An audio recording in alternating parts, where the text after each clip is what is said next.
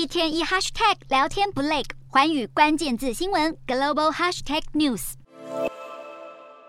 马来西亚首相伊斯麦沙比利十三号表示，会尽快与巫统党的五位高阶官员会面，讨论举行第十五届全国大选的日期。而这一切的行程很可能会在十月七号提呈二零二三年度财政预算案之前行动。